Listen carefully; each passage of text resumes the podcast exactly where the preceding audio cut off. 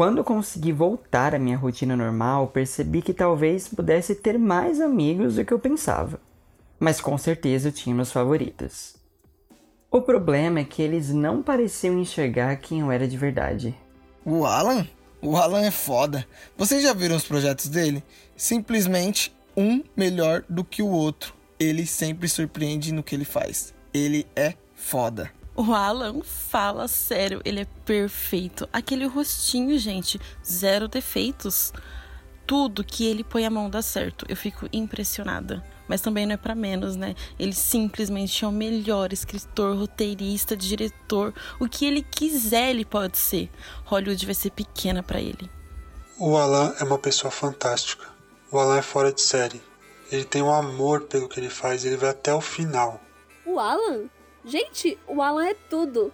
Ele sempre está nos melhores rolês, tem um look perfeito para cada close. Com certeza não há uma pessoa que não queira andar com o Alan. Mas e daí que a visão dele sobre mim não fazia sentido? Eu tinha amigos e isso era bom. Era bom não me sentir sozinho. Mesmo existindo boatos de que eles eram meus amigos por interesse. Tipo, tanto faz.